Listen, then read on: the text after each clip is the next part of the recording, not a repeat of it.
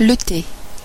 De temps immémorial, le thé est cultivé en Chine, tandis que son usage en Europe ne remonte pas au-delà du XVIIe siècle.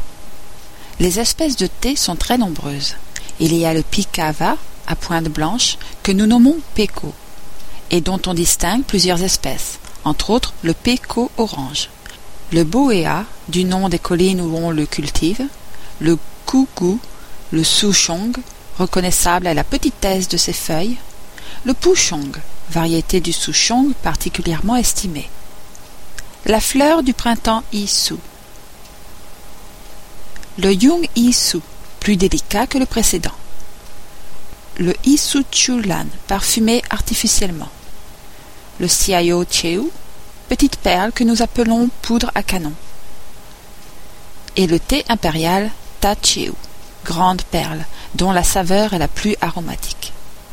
On donne à ces différentes sortes de thé des appellations très fantaisistes.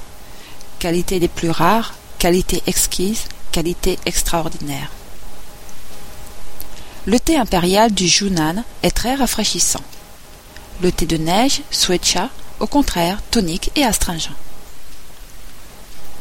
Les Chinois prennent le thé sans sucre et ne le préparent pas comme nous. Ils se servent rarement de théière. C'est dans la tasse même qu'on place les feuilles et chacun les laisse infuser à son goût. Voici d'ailleurs la recette la meilleure donnée par l'empereur Qianglong, dans une pièce de verre qu'il composa sur le thé.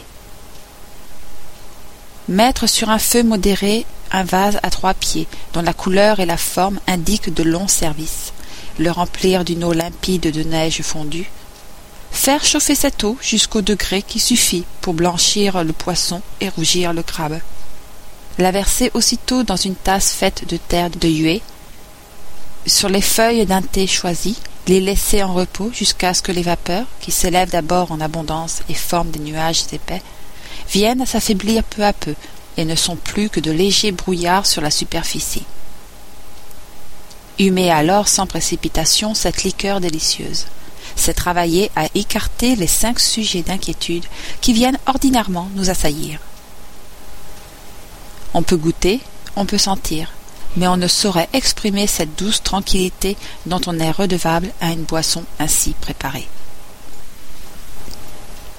Cette ode et quelques autres traductions en français valurent à Qian Long une épître de Voltaire dont voici quelques passages. Reçois mes compliments, charmant roi de la Chine. Ton trône est donc placé sur la double colline. On sait dans l'Occident que malgré mes travers, j'ai toujours fort aimé les rois qui font des vers. Ô toi que sur le trône un feu céleste enflamme, dis-moi si le grand art dont nous sommes épris est aussi difficile à Pékin qu'à Paris.